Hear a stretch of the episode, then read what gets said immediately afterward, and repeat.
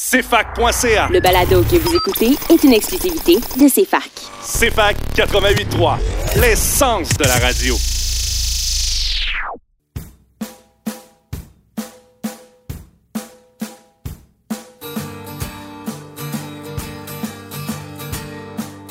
Le trio de la culture. Un livre, un album, un film.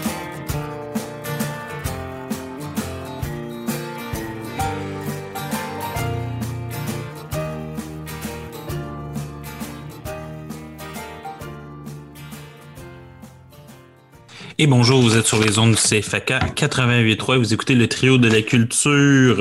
Trio de la culture qui, comme à chaque semaine, se penchera sur un livre, un film, un disque et un disque, en tout cas, un, objet musical numérique aujourd'hui et euh, aussi quelques suggestions culturelles pour égayer votre fin de semaine. Et comme à l'habitude, je suis avec l'extraordinaire Catherine Robert. Bonjour. Oh, merci pour les belles présentations. Bonjour Félix. Bonjour Catherine. Et nous sommes avec la, une des membres fondatrices du trio de la culture bien avant que j'arrive et euh, Madame Catherine Lapierre. Bonjour.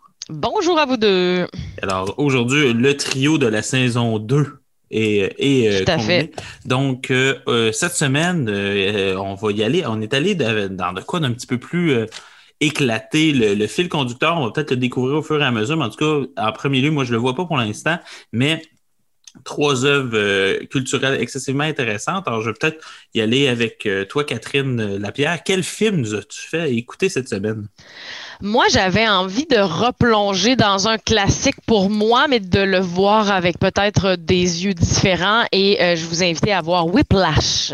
Oui, très, très, très intéressant. Bien hâte de vous en parler. Euh, Catherine, Robert, toi, euh, quel livre allons-nous lire en, en, premier? Quel livre avons-nous lu et aussi euh, de quoi allons-nous parler dans le premier segment de cette émission? nous allons parler de La pomme et l'étoile d'Étienne Beaulieu. auteur estrien, pas Sherbrookeois, Sherbrookeois d'adoption. Donc, très intéressant, gagnant de nombreux, nombreux prix. Et moi, j'ai aussi écouté les filles, une découverte euh, que j'ai fait il y a quelques temps qui était un peu saugrenu parce que je pense qu'on s'y attendait pas. Un disque de 2015 de Pierre Flynn sur la Terre. Un disque qui, j'arrête pas de casser les oreilles de ma blonde avec ça, donc j'espère ne pas les avoir cassés. À vous aussi. Donc, on va commencer euh, tout de suite en chanson avec la de Catherine Durand sur son album La pluie entre nous. La chanson Tant que le vent me lance. Vous écoutez le trio de la culture au CFAK 88.3.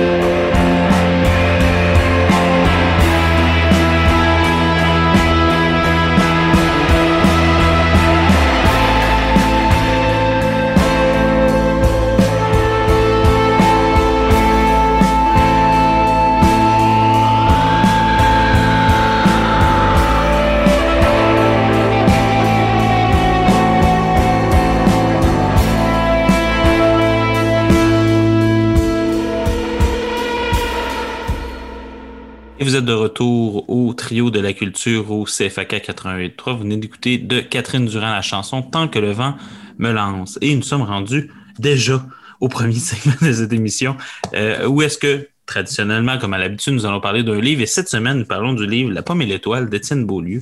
Euh, courte présentation d'Étienne pour pouvoir parler plus en, en, substance de son livre. Étienne Beaulieu est enseignant de littérature au Cégep de Drummondville. Il est éditeur aux éditions Nota Bene, responsable de la programmation aux correspondantes d'Eastman, lauréat de nombreux prix, dont celui du Conseil des arts de l'Estrie pour justement ce livre, La pomme et l'étoile, en plus de nombreuses nominations dans d'autres prix euh, régionaux et nationaux.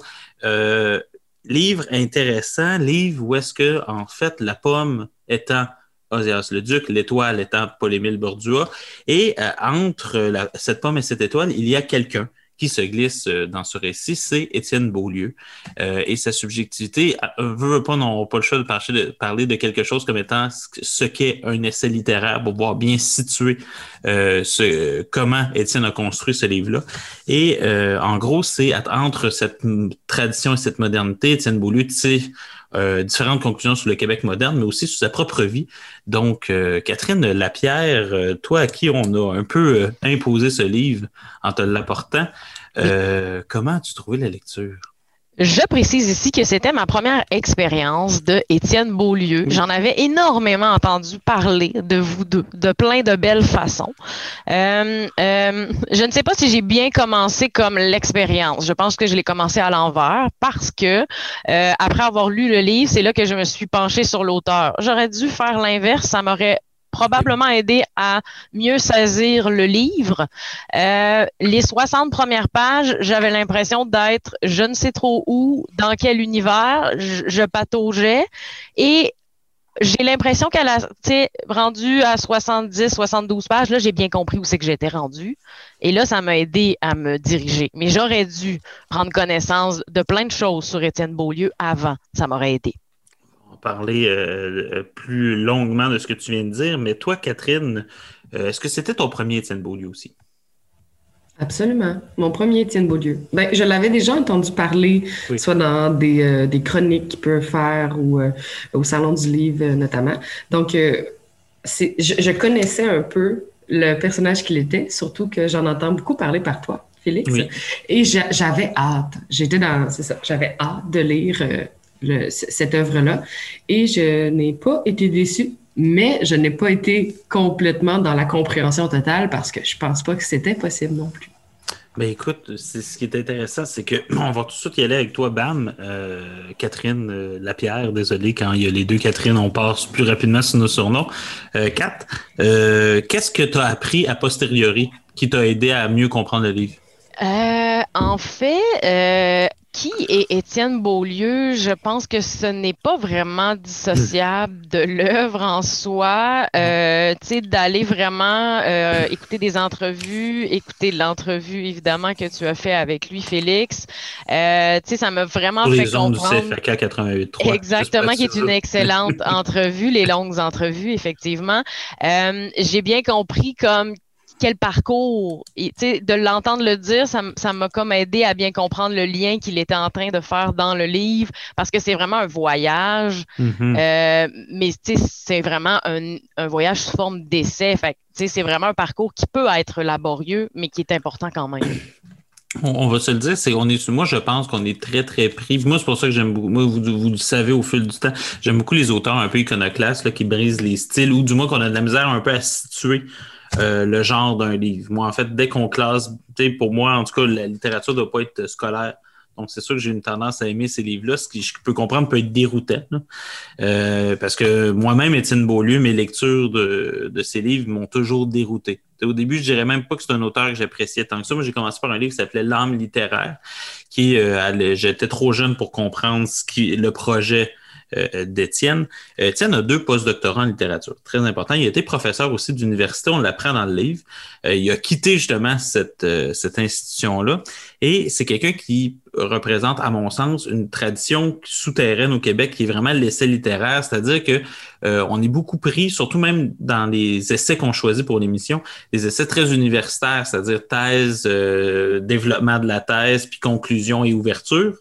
Ce qui est un genre pas très, très, très anglo-saxon, en gros, sais, vraiment quelque chose d'universitaire, alors qu'au Québec, avec justement des gars comme Serge Bouchard, Yvon Rivard, Jacques Brault, des personnes qui ont développé une espèce qui est plus par fragment où est-ce que en fait on part de la vie de l'individu pour ensuite faire un développement plus large, soit sur le Québec, soit sur une notion, soit sur un concept. Puis Étienne, euh, d'habitude, il, est dans une forme plus classique, là, je pense à, nos auditeurs pour euh, un livre comme, Splendeur au bois Beckett, qui est justement très, très, très segmenté. Puis justement, c'est beaucoup au lecteur de mettre du sien pour essayer de comprendre l'économie générale de ce que ce qu'il essaie. Là, on est dans la forme, pour moi, la plus pur de ça, c'est-à-dire qu'il s'entremêle dans son propre objet. C'est-à-dire que là, le jeu fait partie. Euh, moi, j'ai trouvé ça excessivement intéressant. Vous, est-ce que vous avez trouvé ça déroutant? Parce que moi, je pense que c'est un petit peu ça aussi. C'est comme donné, on cherche le fil, le fil conducteur, et il n'est pas là. C'est au fur et à mesure des développements. Donc, euh, est-ce que c'est ça un peu qui vous a euh, nuit ou du moins été difficile pour vous de passer au-dessus? Euh, moi, je crois que je, n'ai pas été déroutée parce que d'emblée, j'avais entendu parler du fait que ça, allait l'être. Fait que hmm. je, ne me suis pas donné aucune barrière là-dessus. Quand je le lisais, je me disais, si je, ne suis pas certaine de quel, si on parle de l'auteur, si on parle de lui, ben au final, parce que c'est, pas écrit euh, euh, textuellement là qu'on change de, de personne pour le sujet. Tu sais, c'est vraiment entremêlé de Astérix, je sais pas comment on dit ça, mais euh, on, était vraiment là-dedans. Donc, je, me laissais un peu plus porter sur le fait que je me disais que c'est comme si c'était un grand récit par fragment qui était euh, très cité, soit du temps passant. Dans, très développé, il avait fait de très grandes recherches, mais ça, ça coulait de soi. C'était vraiment, euh, c'était fluide la, la façon que c'était fait. Et je pense pas que c'était nécessaire d'être OK, on est rendu à telle époque pour Osias le Duc, on est rendu à telle époque pour euh, Paul-Émile Bordua.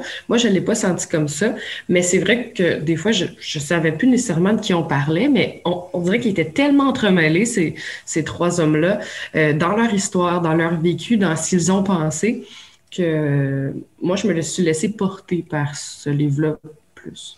Je ne sais pas si je réponds exactement à ta question, mais c'est ça. Okay, Toi, Bam. Ben, je, suis pas mal du même avis que Catherine là-dessus. Euh, moi, je j'avais j'avais pas euh, vraiment l'information avant. Alors quand j'ai commencé, je saisissais mal où étaient les chapitres, puis où ça s'arrêtait, puis où ça continuait. Mais euh, souvent, avant de commencer un livre, je vais comme feuilleter les avant-pages, les dernières pages pour voir le livre est construit comment, parce que ça peut me donner une indication. Puis là, j'ai vu qu'il n'y avait pas vraiment d'indication. Fait que je me suis dit que je m'embarquais dans quelque chose que je ne savais pas.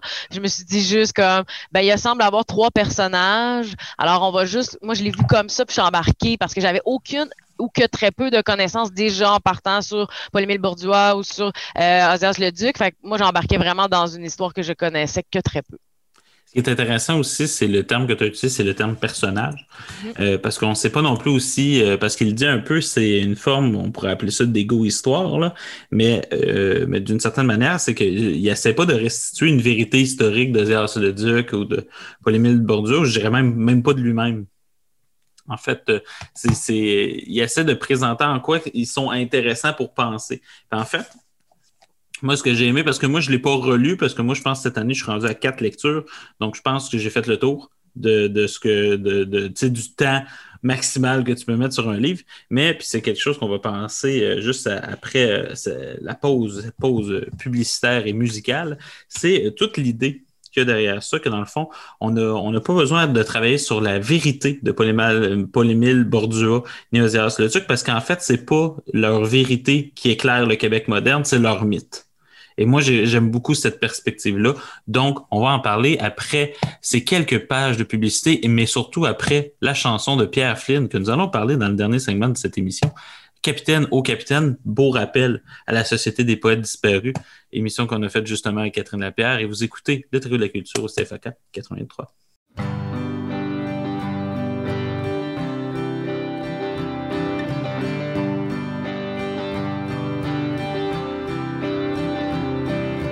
Loin sur la vague et bien loin de nos amours poussé dans l'eau grise sous un soleil indécis.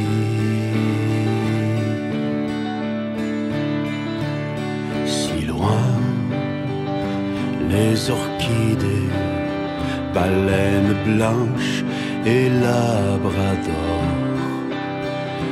les grands rochers bleus, les oiseaux de paradis. Capitaine, oh capitaine, nous avons perdu le nord. Capitaine, ramène le navire à bon port. Folle, ta boussole et moi au bout de mon sang.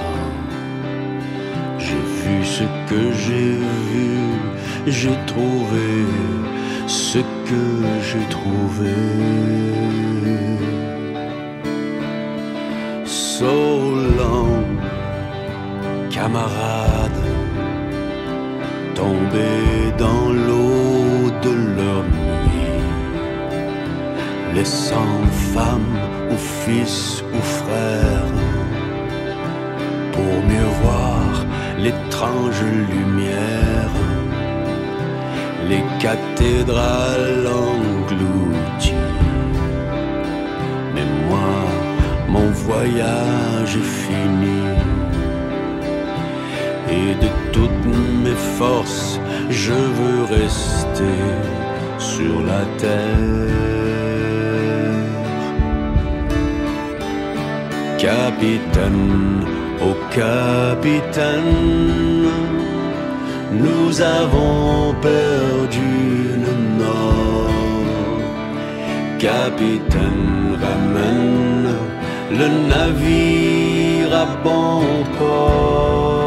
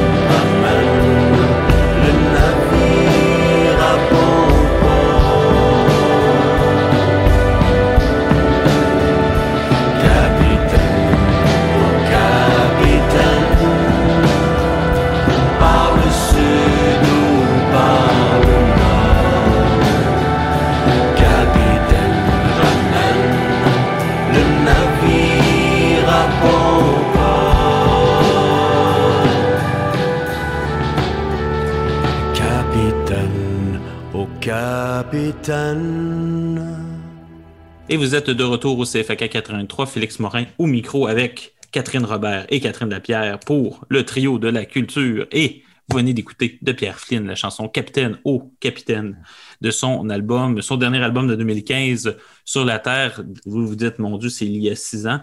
C'est, ça date d'il y a un bout, oui, mais son disque d'avant datait de 14 ans vers 2015. Donc, Pierre Flynn, il va toujours très lentement avec ses, avec ses disques. Et nous sommes en train de parler surtout de l'essai littéraire d'Étienne Beaulieu, La pomme et l'étoile. Avant euh, de la pause, je parlais justement du mythe. Moi, ce que j'ai vraiment aimé de, ça, c'est de me rendre compte que ce mythe-là, c'est vrai que c'est ça. Paul-Émile Bordua, pour, euh, pour nos auditeurs et auditrices, euh, c'est l'auteur du Refus le bal.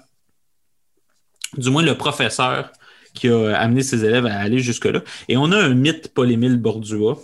Et on n'a pas beaucoup de mythes Osias le Duc, par contre, dans le sens que je ne sais pas si vous le connaissiez avant le livre. Moi, c'était une connaissance, je dirais, scolaire. Il a été le professeur de regarder ses toiles, comment ils ont permis ci, ci, ça mais euh, c'était pas une connaissance de la vie. Moi, ce que j'aime, c'est que ça lui permet justement à Étienne de travailler la notion entre la tradition puis la modernité, ou si vous préférez le progressisme d'une certaine manière. Euh, en quoi euh, est-ce que ça vous a parlé cette thématique-là? Est-ce que vous l'avez senti, le, moi, ce que je dirais, le tiraillement d'Étienne entre ces deux pôles-là comme individu moderne, dans le sens d'être pris entre une certaine vision de la tradition, nécessaire ou du moins certaines dérives du progressisme, en même temps de dire qu'il est 100% aussi dans l'époque de Paul-Émile Bordure et non dans celle de Gérard Leduc. Comment vous, vous avez senti, comment, et aussi après, comment vous vous, positionnez dans ces deux pôles-là qui nous tiraillent tous un peu? Ben, je pense que c'est comme un peu impossible de, de, de, faire un choix à 100% dans, dans une direction parce qu'on va avoir toujours un, esprit de, de, nostalgie, un esprit de du temps de, il y a une évolution qui se fait, mais puis on le ressent aussi évidemment dans, dans, dans, dans le livre puis dans tout ce que dans tout ce qu'on vit euh, personnellement aussi, c'est toujours le tiraillement de, de, de l'évolution versus euh, le confort ou versus euh, versus ce qu'on connaît, ce qu'on a connu. Est-ce que c'est est-ce que c'est ça qui nous plaisait? Est-ce que c'est par ça qu'on voulait on voulait évoluer?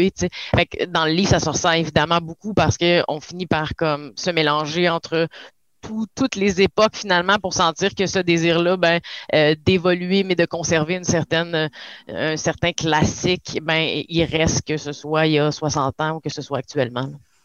Toi, Kat? Un peu pour faire écho à l'idée du mythe, je pense que euh, tout le monde peut connaître, mettons, le refus global, mais euh, on ne sait pas nécessairement, on sait que ça a eu un impact, mais c'est comme si c'était euh, un, point parmi, parmi l'histoire. Les gens disent, oh, je sais quoi, là, puis ça a eu de l'impact. Mais dans le livre, on a réussi à, à comprendre l'État, le fait qu'il y avait un détachement, puis l'idée du maître-élève avec Osias le Duc, parce que je trouve qu'on l'a vraiment utilisé dans le livre comme euh, euh, pour toujours un, petit tremplin pour comprendre l'autre notion. Je pense pas que euh, si on parle d'égalité dans le livre, on n'a pas parlé autant de le Duc que de Paul-Émile Bordua. C'est ça un peu qui a fait qu'on pouvait aller plus en plus loin, parce qu'il était toujours notre tremplin. On revenait toujours au passé pour mieux construire après notre pensée. Je ne sais pas si vous l'avez vu de cette manière-là, mais ça faisait en sorte qu'on on pouvait mieux saisir euh, le, le parcours des deux hommes et de celui d'Étienne en tant que tel, parce que c'est toujours lui qui était le liant, qui, qui nous faisait comprendre. Donc, je pense qu'on pouvait bien parler du progressisme et du fait de rester traditionnel, mais je pense qu'il y a vraiment les deux pôles à l'intérieur d'Étienne Beaulieu, puis que ça serait difficile de dire, même clairement que, que c'est un spectre, ça, là. Il, y a, une proportion plus grande. Euh, je pense que c'est, ça, c'est pas une évidence, mais je, pense l'avoir décelé comme lectrice. Et euh, c'est ça. Je pense que c'est ce que, ce que, j'ai aimé aussi. Le fait qu'on on pouvait utiliser, je sais pas si le terme utilisé est approprié, mais vraiment le fait de, de prendre euh, la pensée de l'autre pour continuer celle des deux autres à chaque fois. Vraiment, euh, de le voir comme un continuum, cette pensée-là, parce qu'on refait cette histoire-là toujours. ben, moi, je trouve toujours qu'il y a une espèce de, lignage de l'essai littéraire. Le, premier, on va dire le grand, le père fondateur, celui qui peut-être écrit les meilleurs, c'est Pierre Vadeboncoeur. qui, est majeur, le, père d'Alain Vadeboncoeur, pour les personnes qui, qui, aiment bien les médecins. Euh, ensuite, euh, il y a Yvon Rivard, qui est un peu comme l'héritier, qui est premièrement l'héritier matériel de Pierre Vadeboncoeur. C'est lui qui s'occupe de son œuvre au point de vue légal. Euh, puis, qui est vraiment quelqu'un de, majeur, selon moi. moi, je conseille à tout le monde de lire Aimer enseigner, euh, mais aussi euh, n'importe quoi, une idée simple. Plein de livres d'Yvon Rivard méritent d'être lus. Et aussi, pour moi, Étienne, qui a été l'étudiant au doctorat d'Yvon Rivard, poursuit cette ligne-là. Moi, j'ai toujours trouvé qu'il y a tel troisième moment un peu là. Et c'est pour ça qu'il pris. Puis ces trois-là ont une caractéristique pour moi qui est forte, c'est de toujours être à contre-temps de leur époque. C'est-à-dire que quand ça dit si, ils vont dire l'autre. Quand ça dit blanc, ils vont dire noir. Quand ça dit noir, ils vont dire blanc. OK? Puis Alain Vadeboncoeur, ça se voit dans son œuvre. Dans la ligne du risque, c'est celui qui a décidé de mettre les bases de la Révolution tranquille, en gros. on pourrait lui donner que, au point de vue de l'essai littéraire, c'est lui qui l'a installé. Ensuite, des années plus tard, il réalisait que des personnes déracinées et sans culture euh, pouvaient être euh, comme des personnes qui étaient juste euh, dans la culture québécoise, ça faisait des légumes, des personnes déracinées, mais ça fait rien. Donc, à un moment donné, il avait dit, ben là, on est parti trop loin. C'est-à-dire que lui-même, qui a parti de la Révolution tranquille, a commencé à la critiquer. Donc, ça, pour moi, c'est vraiment intéressant. Puis, il, me semble qu'Étienne, il fait ça un peu là. on est dans une époque, une époque tapis de Paul-Émile Bordua. D'ailleurs, si vous avez écouté l'entrevue que j'ai faite avec lui, lui ai dit à la fin, ton livre finit comme Paul-Émile Bordua. Tu dis que tu es ton propre fils. Jamais Osias le Duc aurait pu dire ça de lui-même. Euh, donc, on voit jusqu'à quel point ça fait partie de lui. Ça fait partie de nous aussi. On a toute l'impression d'être qu'on est les personnes qui arrivent à nous faire naître nous-mêmes alors que c'est une illusion. Puis là, il ramène Osias le Duc. Puis je suis sûr que dans 30 ans, Étienne, on va lire des essais de lui dans lesquels il va dire ben non, au contraire, il faut ramener une forme de liberté puis arrêter de penser à la dette puis de la tradition. Donc, j'ai l'impression que c'est un peu ce genre de, choses-là. Moi, c'est ce qui m'a touché, cette espèce de dire qu'on est entre deux pôles, ou comme tu dis, Kat, euh, on est dans un spectre. Puis là, justement, le pendule, il, est trop du côté de la modernité. Donc, lui, il a envie de revenir vers une forme plus conservatrice. Et moi, je suis certain que dans 20 ans, on va découvrir qu'Étienne va contredire ce livre-là. Parce que le propre de l'essai littéraire, c'est pas de vouloir faire une œuvre cohérente, c'est le fait de vouloir euh, donner des réflexions fraîches. Et ça, pour moi, ça veut dire que cette, euh, si on veut dire, euh, ça va bien se passer, ça va bien vieillir quand même. Est-ce que c'est quelque chose qui, fait du sens pour vous? Tout à fait, oui. ce fut une belle expérience, somme toute, je dois le dire.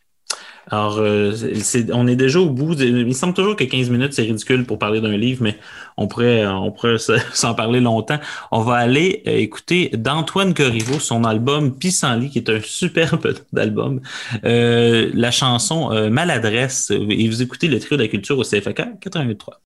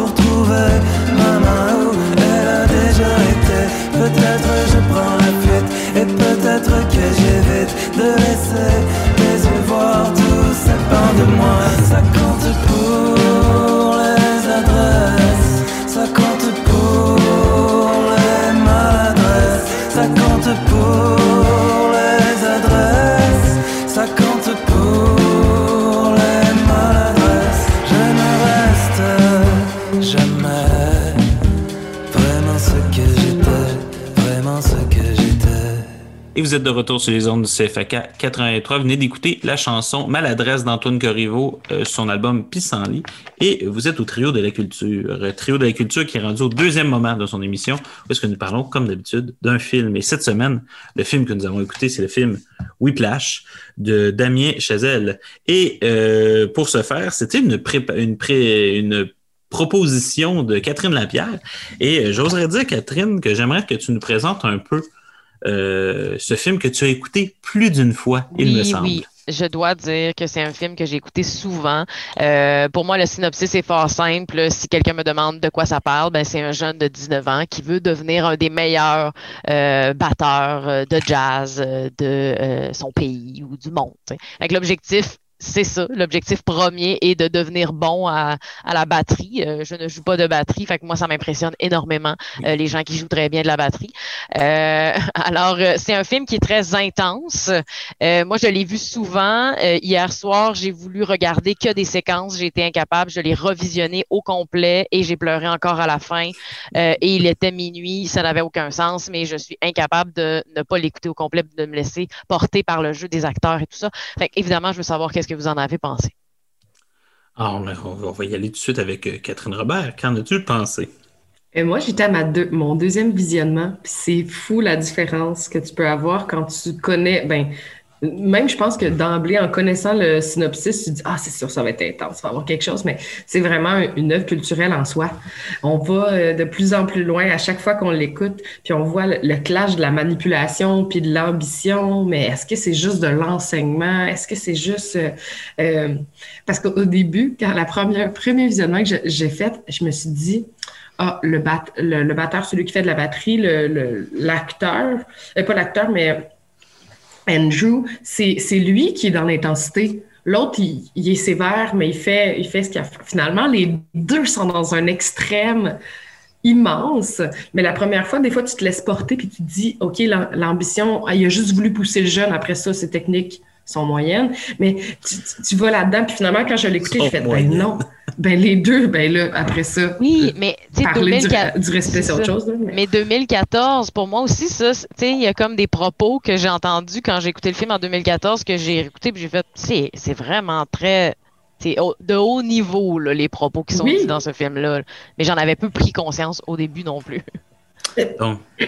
Tout à fait. Moi, moi c'est la première fois que j'écoutais. Je pense que je suis le premier qui. Je suis le seul qui l'a écouté pour une première fois.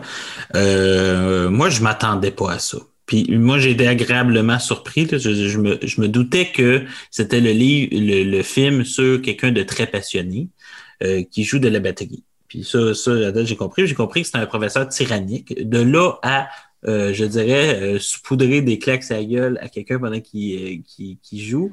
ça, je m'y attendais pas.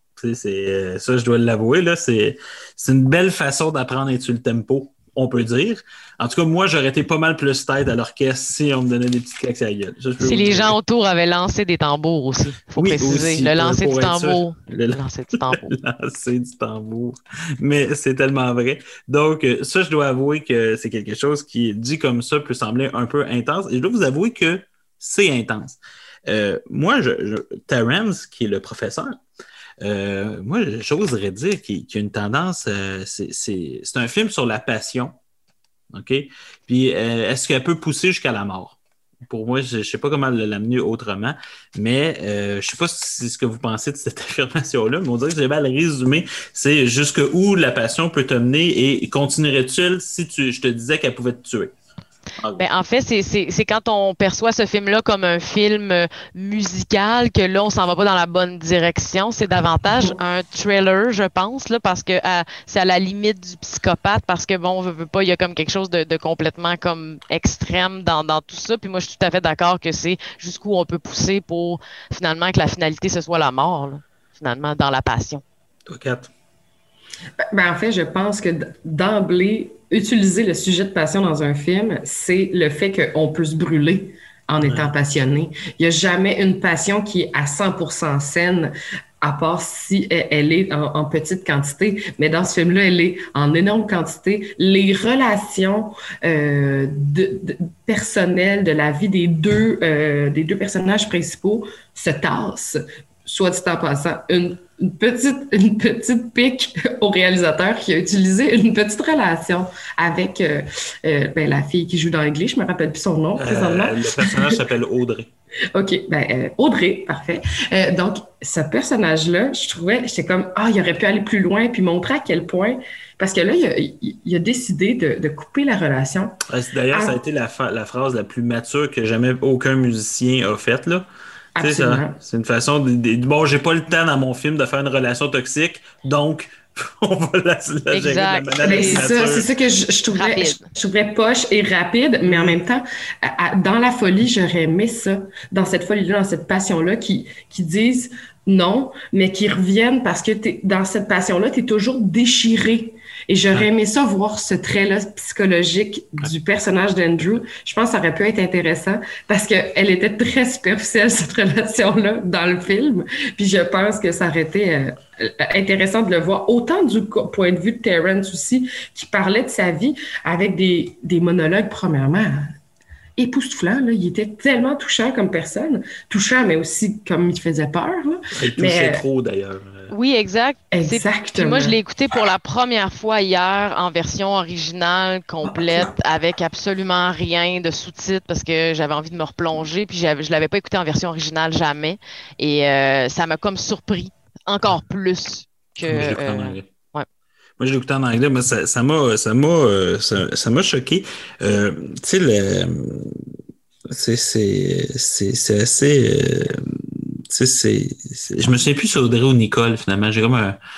Euh, je suis pris dans le mot, là, on dirait qu'il y a comme il y a deux personnages de film, j'ai peur de me tromper. Dans tous les cas, euh, moi, cette relation-là m'a beaucoup touché parce que je pense que dès que moi, je, me considère un peu comme un intellectuel, légèrement, moi, mon travail est quand même important pour moi. c'est vrai que tu es dans ce genre de de, de, de, t'as l'impression justement que si tu veux faire quelque chose d'important, il va falloir que tu euh, que tu t'effaces tout autour de toi, en fait. ça veut dire que l'équilibre, elle n'existe pas. Puis moi, ce que j'ai aimé aussi, c'est de pour si tu veux vivre ta passion, ça pas besoin d'être justement, justement, c'est pas un film musical.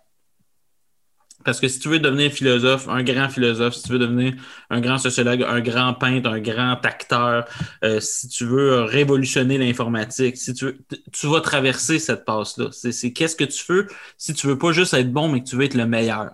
C'est juste que c'est quoi les limites de ça? Et moi, euh, ce qui m'a beaucoup euh, touché, c'est justement c'est en fait, ce qui m'a touché, parce que justement, tu l'as dit, Kat, on s'attendait à ce qu'il y ait un moment donné, euh, on aurait voulu que ça soit plus de déchirement. Mais en fait, autant que j'ai trouvé ça un peu comme une façon d'évacuer, en même temps, c'est comme si c'était donc évident pour lui que c'était la seule chose importante. sais, donc, euh, d'une certaine manière, ça donne une espèce de drôle de feeling à l'écran, parce que comme il me semble, ça va trop vite pour ce que c'est, pour le temps d'écran que cette actrice-là a eu aussi. Mais euh, il me semble qu'en même temps, c'est exactement ça. C'est je sais que je vais te faire de la peine parce que en fait, la seule chose qui est importante pour moi, c'est d'être le meilleur. Et euh, le seul là on dirait que ça m'a euh, beaucoup touché cet aspect-là, même si s'il y a des affaires un peu étranges. Mais l'affaire que j'aimerais vous parler, c'est moi ce que j'ai aimé, c'est aussi c'est qu'il y a beaucoup, beaucoup, beaucoup, beaucoup euh, de, poids mis de manière non caricaturale sur l'autre position de d'avoir une vie psychologique saine. Tu sais, la figure de l'avocate à un moment donné qui se pointe euh, pour parler d'un autre cas, il me semble qu'on n'est pas dans la caricature de la grosse passion pour la passion. Terrence, il sait qu'il est dangereux mais il sait pourquoi qu'il le fait. Puis la société sait pourquoi que c'est mal, puis elle sait pourquoi qu'elle le fait. Donc, elle nous place un peu devant, ben, toi, comme spectateur, comment tu te sens? Et c'est ce qui m'invite à vous poser la question, vous, Comment vous vous placez vis-à-vis de ce genre de choses-là? Ben, clairement que dans le film, on est à la fois complice, à la fois spectateur, puis à la fois comme nous aussi comme. Fait que tu sais, c'est très impliquant euh, mm-hmm. parce que justement, on cautionne ça d'une certaine manière. Le film est rempli de réalisme, il n'y a pas de perte de temps. Tu sais, vous le parlez au niveau de la relation avec la fille, il n'y a pas de perte de temps, c'est rare, là, on n'a pas pris de détour. On s'en va vraiment droit au but. Euh, c'est vraiment, euh, tu sais, pour moi, il y a une structure aussi dans ce film-là que, que, que je dirais peut-être plus tard, là, mais vraiment, je pense que ça, ça, ça, ça, ça fait partie de ce film-là, euh, cet élément-là, le principal. Toi, Kat? Ben, je pense que vous avez tout à fait raison, les deux, parce que c'est intimement lié. Enfin, on est intimement lié au personnage parce que on se décourage pendant qu'il se décourage. On essaie d'aller plus loin avec lui. Euh, c'est vraiment un film qui, qui fait ressortir énormément d'émotions. Puis je pense que c'est par le, le jeu des, grands acteurs. Je pense que c'est par ça qu'on qu'on peut être aussi lié et autant dans le voyeurisme parce que euh, c'est comme une envie d'aller plus loin, mais je pense que c'est, euh, on parle encore de passion là-dedans. On a tourné pour qu'on soit passionné des personnages et on en avait besoin. On en voulait plus.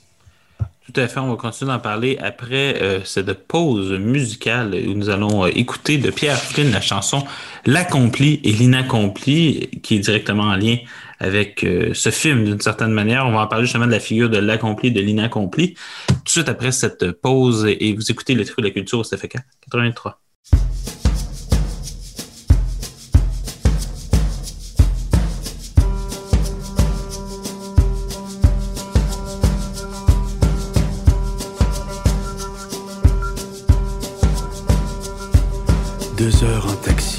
Trouver l'hôtel.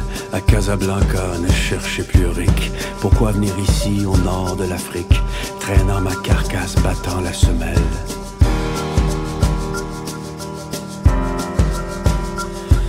J'ouvre ma fenêtre et j'ouvre une bière, les trains, les palmiers, la lune et les chiens.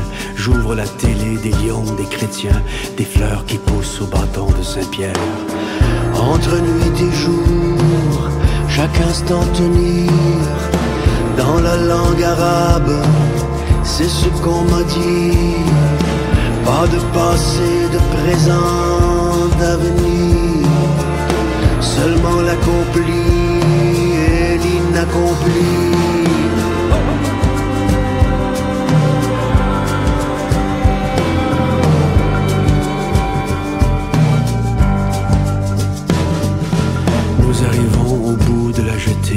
Marchant sans parler sur ces remparts étranges. File la vie, à quoi bon regretter? La brume est tombée sur le bastion de l'ange.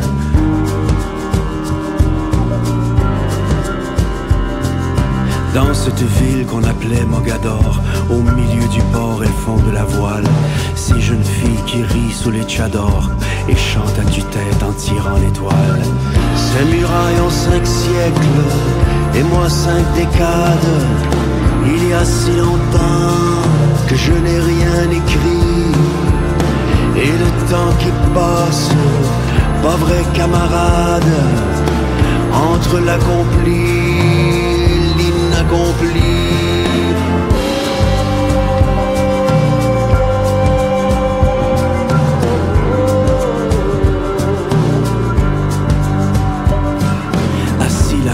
S'endort dans sa nuit, une vitre se casse, ça cogne, ça crie.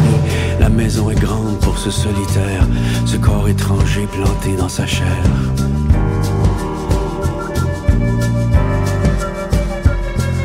Il crache un mégot, il croque une pomme, et qu'attendent-ils, je vous le demande Près de la barrière, il y a tous ces hommes, jeunes et vieux, qui attendent, qui attendent.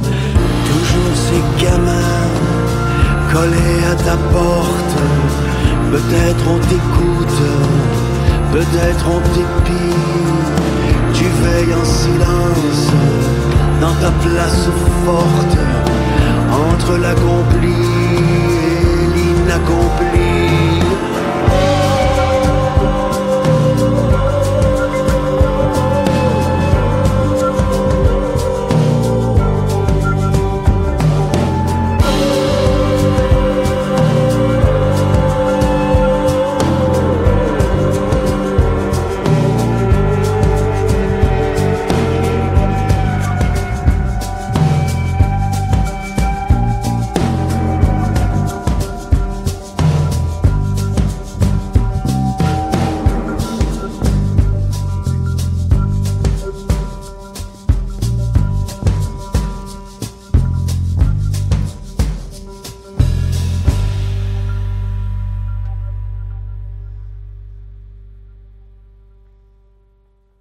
Vous êtes de retour sur les ondes du CFAK 83. Vous venez d'écouter la chanson L'accompli inaccompli de Pierre Flynn euh, qui précédait une petite pause publicitaire. Et nous sommes rendus à parler pour, euh, pour terminer un peu notre compréhension du film Whiplash. Euh, film extrêmement intéressant qui, moi, j'ai beaucoup ri quand j'ai vu qu'il a été qui avait gagné le Grand Prix de Québec au Festival du cinéma d'Abitibi-Témiscamingue. Comme quoi, euh, c'est que comme quoi des fois nos recherches nous mènent à des endroits aussi euh, rocambolesques que l'Abitibi euh. Nous finissons les auditeurs qui sont capables de l'écrire sans faute. Euh, ici, j'aimerais parler justement, on a parlé d'accompli et inaccompli. Il me semble que deux figures de deux figures de la réussite et de la résilience dans ce film-là. Et moi, je dirais Terrence, qui, qui, est comme le passionné, qui est prêt à tout sacrifier pour jouer juste je dirais ça comme ça. Et de l'autre côté, le père du personnage principal, qui lui, on dirait qu'il est capable de tout sacrifier, dont ses ambitions professionnelles, pour être juste. C'est-à-dire que son père il est toujours là pour tout le monde, toujours là pour aider, il le meilleur pour son fils, il veut. Mais euh, justement, euh, Terence le, dépeint un peu comme un médiocre, c'est-à-dire quelqu'un qui n'a pas vraiment écrit de livre, quelqu'un qui est seulement professeur au secondaire, quelqu'un qui n'est pas allé au bout de ses rêves, euh, qui n'a pas été assez dur envers lui-même. Et euh, on voit jusqu'à quel point Terence joue, joue ça contre lui. Donc, je me sais pas. Bon, on dirait, moi, je me sens tiraillé entre les deux. En fait, il y a des moments que la passion de Terrence me dit, mais c'est lui qui a raison. D'autre côté, la modération du père, peut-être parce que je suis plus psychologiquement proche de ce genre de personnage-là, me dit que c'était quand même la chose juste à faire pour s'occuper adéquatement de son fils. On dirait que c'est est-ce qu'on est injuste pour devenir grandiose ou est-ce qu'on est médiocre pour faire les choses comme il devrait être fait? On dirait que c'est aussi ça que ce film-là essaie de nous dire. Je ne sais pas comment vous vous positionnez ou comment, euh, si ça vous tirailler ou si même vous l'avez remarqué, euh, ces, deux figures-là. Euh, je crois que, que c'est important de voir que on a dans nos vies, là c'est parce qu'on voit deux personnages qui sont dans les extrêmes et qui ont été toute leur vie dans, dans les extrêmes. Mais je pense que dans la, dans la vie de n'importe quelle personne qui devient parent ou qui devient quelqu'un qui accompagne, euh, on va avoir de ces moments-là. Un moment où on va, vouloir plus que l'enfant, puis il va y avoir des moments où on va devoir dire fais attention, tu vas te brûler. Je pense qu'il y, a de tout ça.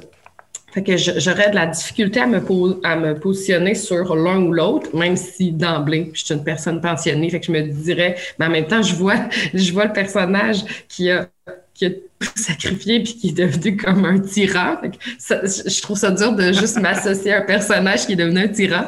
Mais... on comprend que tu es, tu as un fond tyrannique en toi, Catherine. Oui, absolument. Dès qu'on t'écoute. Mais en travaillant trop grave de comportement, il y a un petit peu de fond de ça.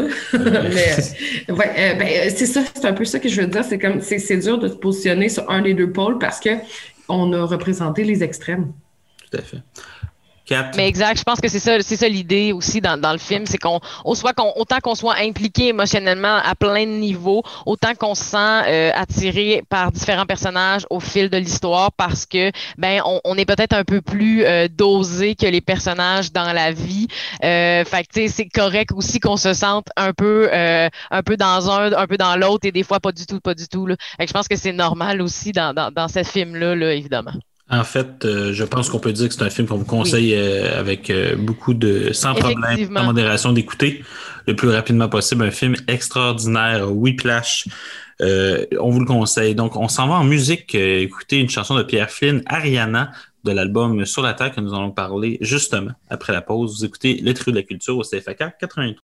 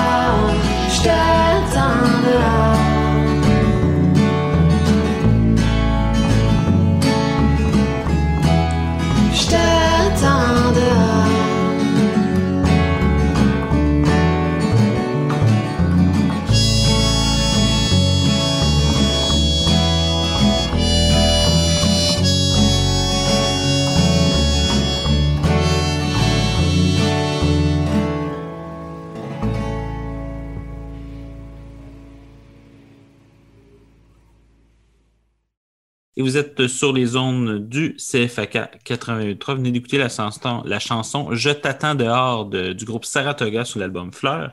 Et nous allons parler du disque Sur la Terre de Pierre Flynn, disque que je vous ai imposé, euh, les filles, cette semaine parce que je l'ai découvert et que je dérange l'entièreté des personnes dans mon entourage avec, mais comme on est en pandémie, c'est limité le nombre de monde que je peux gosser, donc j'ai décidé de vous euh, inviter à l'écouter. C'est le cinquième album de Pierre Flynn. Bien sûr, on élimine les, les disques avec le groupe Octobre, qui, cette année d'ailleurs euh, gagne, euh, a été euh, hommagé à plusieurs reprises.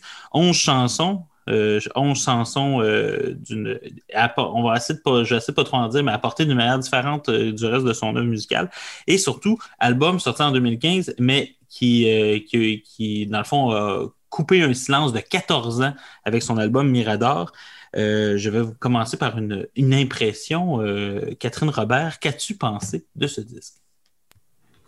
J'ai beaucoup apprécié. Je, ne connaissais pas assez bien Pierre Flynn pour euh, connaître, euh, comme on a parlé tout à l'heure avec euh, Étienne Beaulieu, je, je, ne connaissais pas avant l'écoute. Je suis allée chercher des informations pour mieux connaître l'homme après euh, dans mes écoutes, mais j'ai, j'ai apprécié. Oui, c'est, c'est, c'est une œuvre en soi parce que je ne pense pas que c'est le plus grand chanteur, mais c'est vraiment un parolier extraordinaire.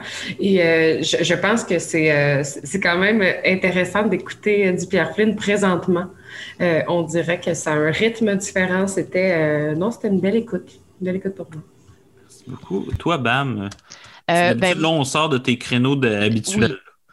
C'est évident, mais en même temps, euh, tu sais, moi, ça fait longtemps que j'écoute de la musique, puis, euh, tu sais, Pierre Flynn faisait partie, pour moi, Pierre Flynn fait toujours partie de l'industrie musicale depuis que j'ai cinq ans. Euh, sur la route, je jouais évidemment à profusion dans les voitures quand j'étais jeune. Et pour moi, mais j'ai vu comme, il fait toujours, c'est une carrière qui est très particulière. Fait que je pense que c'est important aussi de penser à sa carrière, puis l'importance du 14 ans entre Mirador et Sur la Terre aussi est important pour comprendre vraiment l'importance et le travail qu'il y a derrière sur la terre.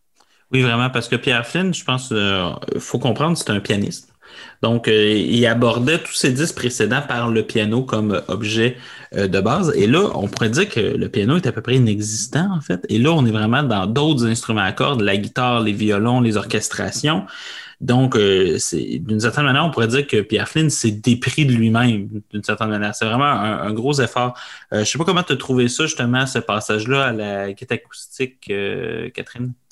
Ben, moi, pour moi, c'est un artiste qui évolue très bien. Je trouve que c'est vraiment, il a créé sa propre carrière. Il, il, il n'y en a pas des comme lui. Puis je pense que c'est comme une renaissance à chaque album. Il y a quelque chose de bien particulier dans ce que lui travaille. Et là, on sent vraiment qu'il y a un écart incroyable entre les textes de Mirador et les textes de Sur la Terre. Il y a un travail qui est davantage intemporel aussi. C'est pour ouais. ça que c'est si pertinent de l'écouter en 2021. C'est assez extraordinaire. Euh, un, moi, pour vrai, j'ai l'impression que les, ce qui a changé tout pour Pierre Flynn, c'est participer aux Hommes rapaillés. C'est vraiment euh, parce que c'est la chose que fait entre. Il a, il a participé à la comédie musicale Dracula. On va pas plus commenter. Euh, mais pour vrai, je tiens à dire que moi, j'ai full aimé cette comédie musicale-là parce que j'adore le, le, livre et j'ai vraiment trouvé ça bon. Euh, c'est la seule chose que j'ai appréciée, je pense, de toute ma vie de Gabrielle des Trois Maisons. C'est sa participation, puis elle meurt au milieu. Donc, comprenez ce que je voulais dire. Euh, Merci, donc, Félix. Ça me fait un immense plaisir de, de parler de Gabrielle. On la salue, peu importe où est-ce qu'elle est. Euh, donc, dans une de ces trois maisons, sûrement. Donc, euh, c'est... Mais c'est ça. Donc, il y a qui faisait... Pierre Felzing, qui était comme le vieux sage dans, dans, Dracula, qui, puis, qui était extraordinaire, puis justement volait le show, sérieusement, euh, parce que tellement il l'incarnait bien. Ensuite, euh, dans Les Hommes rapaillés, il y avait comme une version vraiment plus acoustique, et c'est ce Ben-là qui a repris pour composer ce disque-là.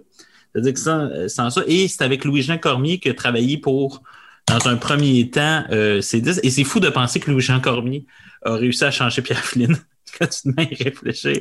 C'est dire l'importance de C'est une collaboration qui est comme ultime, selon moi, on dirait. Ah, comme quelque chose de bien, euh, bien magique qui a fait. On dirait que Jean Cormier, ce temps-ci, Serge Fiori, euh, Pierre Flynn, euh, on, dirait que j'ai l'impression que Jean Cormier va écrire bientôt pour Luc de la Rochelière, tellement il est, on dirait qu'il est en train de revenir ces années 70-80 en disant Moi, je vais changer ça. Tu sais, mais en tout cas, c'est assez extraordinaire. Puis moi, il y a des tunes d'une profondeur. Moi, le dernier homme, qui est la première chanson du disque, euh, je veux dire, il y a une force poétique, euh, puis après, ça coule tout le long du disque. Je ne sais pas comment vous avez trouvé, vous, les textes par rapport à ça, Kat, euh, Robert? Tu as une idée ou peut-être un commentaire sur ce que je viens de dire? Ben non, absolument. Comme je disais, j'ai adoré les textes parce que c'est pas nécessairement euh, le, côté chanteur que j'ai que j'ai retenu le plus, plus que la musicalité. Puis mm. l'œuvre en soi, chaque chanson est une pièce d'anthologie. Selon moi, c'est très très très important dans, dans le texte. Puis euh, il y a comme des fois du, du chanté, des fois du slam. On, on va de étoile, partout. Étoile, qui est beaucoup plus slamé, par exemple. Euh, exactement. Puis c'est vraiment, j'ai une passe que je lis énormément de poésie. Donc les mots, ils eh ben, il m'attaquait, c'est pas qu'il m'attaquait, mais il, me rentrait dedans.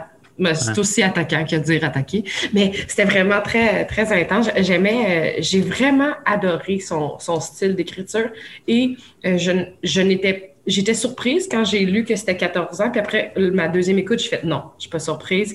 Les textes sont bien ficelés, euh, ils vont loin, ils touchent. Il y a des belles métaphores, il y a des belles images. Je pense que qu'il travaillait aussi le ressenti la personne du public qui allait l'écouter.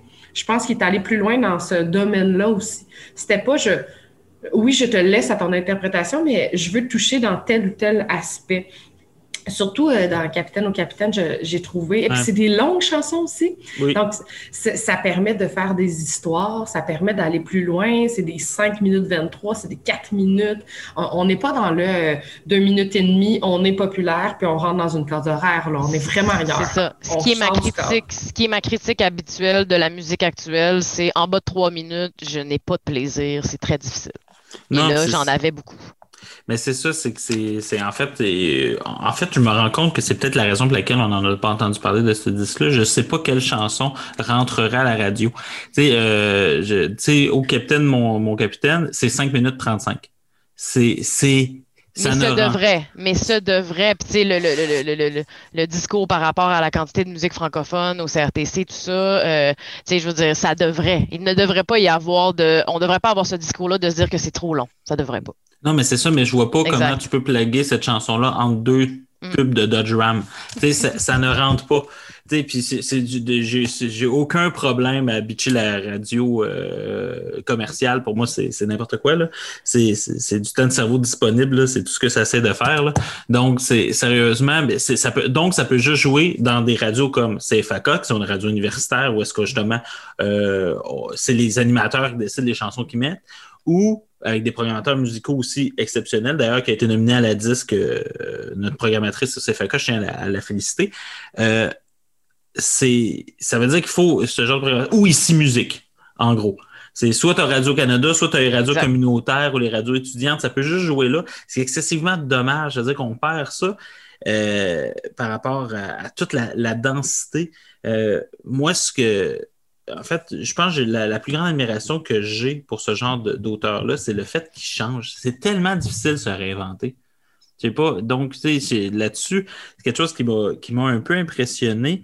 Euh, je ne sais pas, est-ce que vous, vous sentez une nostalgie chez Pierre Flynn? Euh, je sais pas si vous savez, on dirait qu'il est éreinté plus que ses, ses dix précédents. On dirait qu'il, pas qu'il est blessé, mais on dirait qu'il y avait quelque chose à dire qui était plus personnel. Je ne sais pas si je suis seul qui a compris ça parce qu'on dirait que c'est un disque qui résonnait euh, bizarrement en confinement. il, euh. me touchait beaucoup. Je, je, reprends le premier homme, mais tu sais, comme on est, il dit où, où mes amis, où êtes-vous? Ben, C'est une chanson qui, qui, je sais pas pour vous, là, mais en confinement, ça fesse comme phrase. Là. Il, y a un- il y a comme un certain regard sur ce Ouais. qui était avant, puis ce qui est, une- ce qui est la situation présente, qui est de, de- de vivre avec ce combat-là. On dirait que là, on vient de comprendre qu'est-ce que peut-être est le filon de nos, euh, nos trois œuvres d'au- d'aujourd'hui. là. Oui, Mais euh, oui, tout à fait. euh, Moi, je l'ai tout à fait aperçu dans, dans cette œuvre-là. tout à fait. Toi, C'est vraiment dans un combat euh, solitaire aussi. On, on- on voit que la. C'est comme s'il était en train de. d'analyser sa, solitude. Je pense que c'était euh, sûrement. L'album était un aboutissement d'une période transitoire dans sa vie qui a eu des hauts et des bas comme n'importe qui, mais vraiment, c'est ce que je ressens. Le fait que aussi, les chansons sont pas du tout pareilles, c'est pas du tout euh, formaté. Là, on voit vraiment que je pense qu'il y a des chansons qui étaient écrites plus tôt dans sa transition et d'autres non. On, on voit vraiment le travail, puis on voit aussi euh, l'aspect personnel que tu disais, Félix. Je pense que euh, on a besoin d'objets culturels comme ça ces temps-ci en pandémie. On a besoin d'avoir euh, que, que ça peut être différent, qu'on voit les, les trucs qui s'en viennent, euh, autant positifs que négatifs, mais que ça soit une transition qui bouge et non pas qui reste euh, justement, stagnante, on va en parler après cette pause euh, Ouais. musicale. Justement, on va écouter une chanson de Pierre Flynn. Pourquoi pas en profiter, vu qu'on en parle, avec la chanson Le Parc Lahaye sur l'album Sur la Terre. Nous revenons vous en parler tout de suite après cette chanson. Vous écoutez les trucs de la culture au CFAK 83.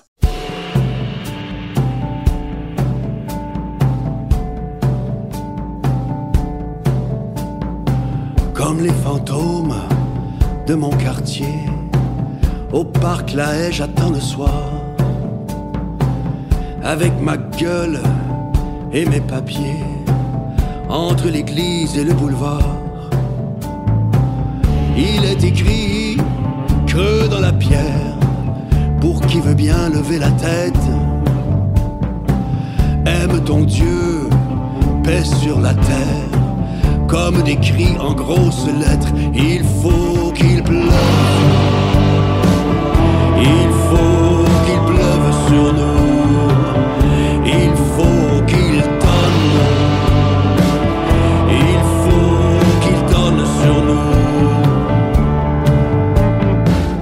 Je vois des fauves sur les trottoirs dans ce quartier qui est le tien. Leurs dents sont blanches et leurs yeux noirs. Mais toi tu passes et ne vois rien.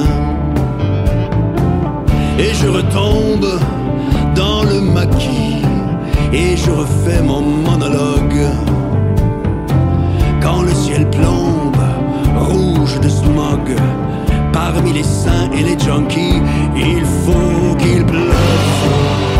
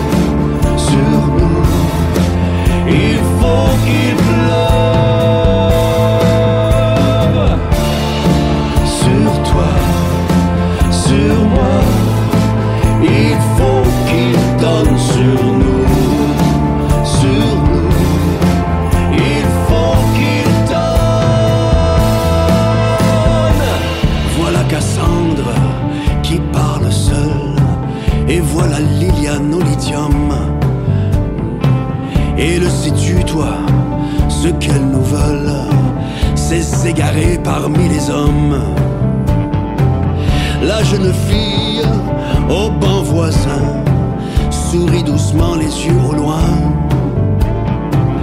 Et moi je rêve une seconde qu'elle enfanterait un nouveau monde. Il faut qu'il pleuve.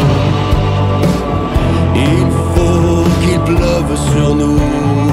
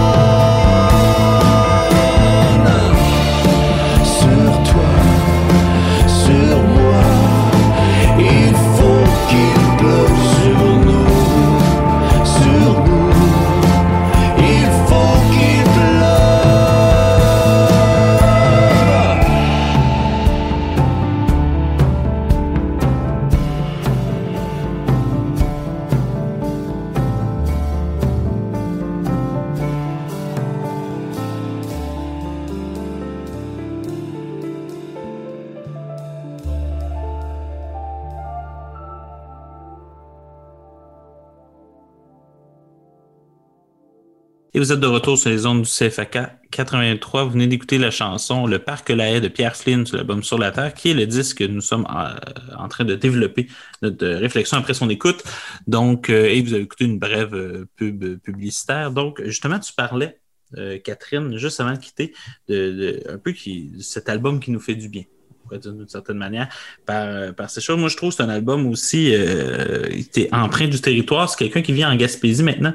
Puis on dirait que je, je sens un rappel, euh, on dirait, on dirait, que je sens ces écrivains-là du territoire. Là, on dit, je, je sens le froid de l'hiver à travers le disque d'une certaine manière. Je ne sais pas comment le dire autrement, ça peut avoir l'air bizarre, mais je, je sens cette froideur de l'hiver. Justement, c'est un disque que moi, je trouve que s'écoute bien l'hiver. Je pense pas que l'été, c'est quelque chose que tu mets dans ta voiture en espérant ne, triper autant. Je pense que c'est des disques comme ça.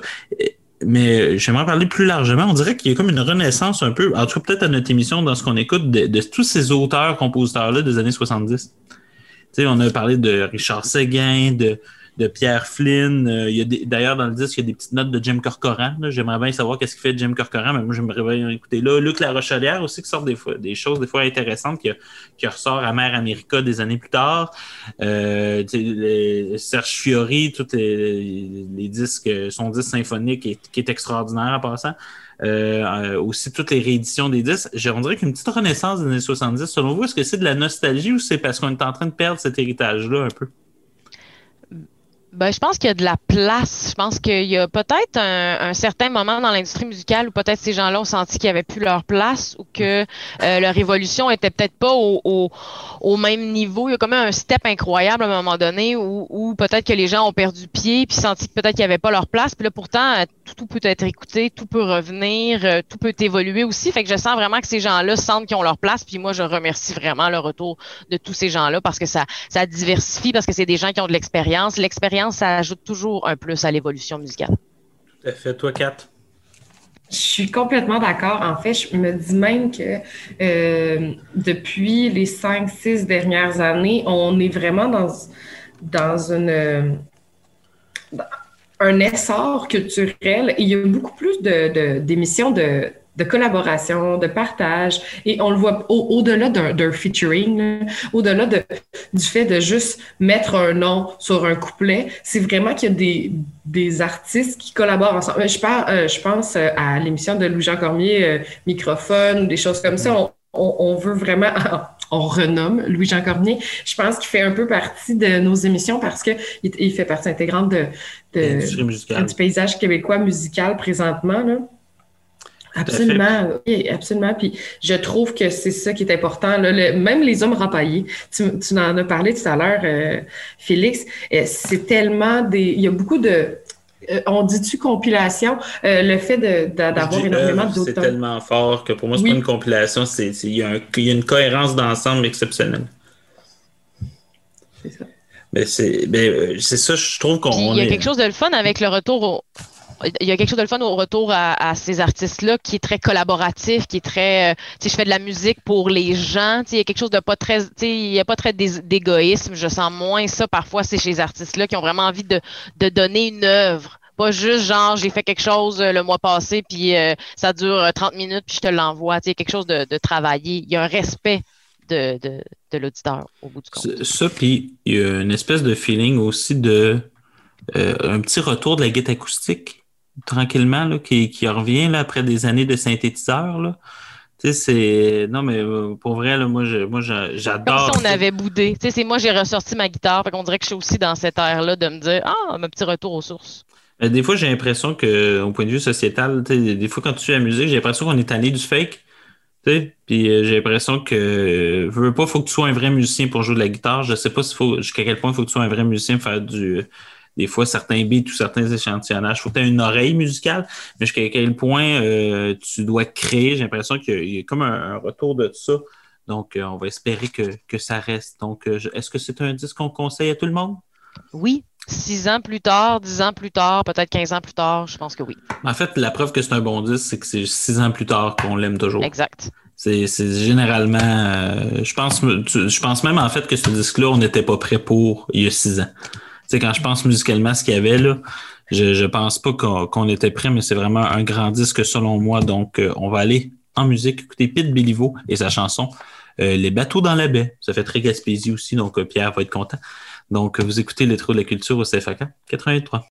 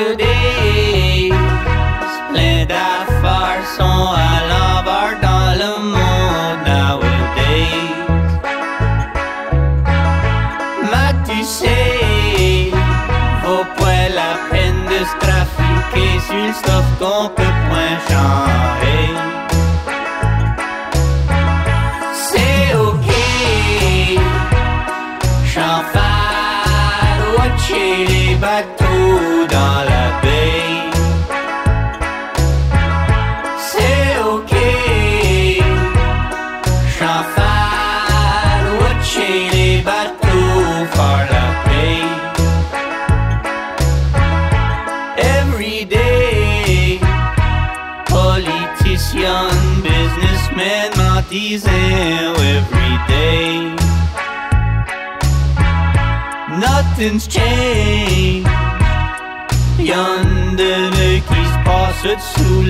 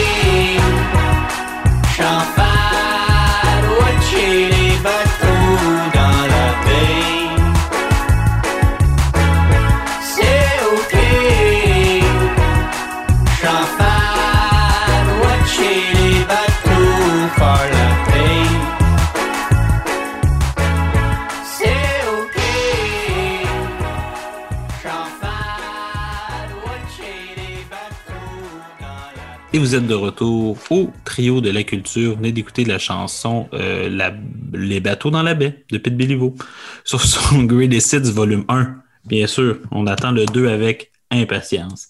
Et euh, nous sommes rendus aux suggestions culturelles. Et euh, comme à l'habitude, nous allons... moi, c'est mon bout préféré parce que c'est le bout où vous me surprenez. Et on va commencer avec notre chère Catherine Lapierre. Catherine, quelle est ta première suggestion culturelle? Oh, euh, j'ai une suggestion très intéressante. C'est euh, une série qui est parue en mars 2021. Et moi, je suis toujours un peu à court de séries. Je réécoute les mêmes séries. Euh, je suis très nostalgique et j'ai de la difficulté à embarquer. Quand j'ai vu cette série apparaître, j'ai fait Oh, ça me semble être pour moi. Mais j'avais aucune idée de quoi elle parlait. Et euh, j'ai commencé la série avant d'aller lire sur la série. Quand même une bonne stratégie parfois. Euh, et euh, j'ai, je me suis embarquée dans l'histoire pour finalement découvrir que les critiques étaient très mauvaises. Alors j'ai dit bon, ben c'est pour moi. Alors j'embarque, j'embarque. Euh, pourquoi j'ai embarqué en fait, c'est une histoire un peu tirée par les cheveux de génétique euh, qui fait que des gens tombent en fait pas en amour, qui sont juste faits l'un pour l'autre parce que c'est génétique, puis c'est comme ça, c'est l'ADN, c'est décidé. Alors euh, ça amène évidemment des problématiques parce que ben, une série série n'est rien sans problématique un peu, un peu abracadabrante. Alors, moi, ce qui était dit dans les critiques, c'est que ça s'en allait un peu partout et qu'il y avait beaucoup d'informations. Tout à fait. Mais moi, ce que j'ai décidé de faire, c'est de l'écouter en rafale. Alors, j'ai l'impression que cette écoute en rafale m'a permis de, de, maintenir les informations dans mon cerveau et comme ça, j'étais en mesure de bien comprendre où l'histoire s'en allait. Euh, pour vrai, moi, j'apprécie toujours les séries Netflix où je ne connais aucun acteur parce que je me dis des nouveaux visages, c'est toujours intéressant. Euh, le personnage principal est une chippie incroyable, une femme qui se met partout dans toutes les situations, manipulation, mais on l'aime quand même, qu'il y a quelque chose de bien particulier dans, dans, dans, dans ce personnage-là.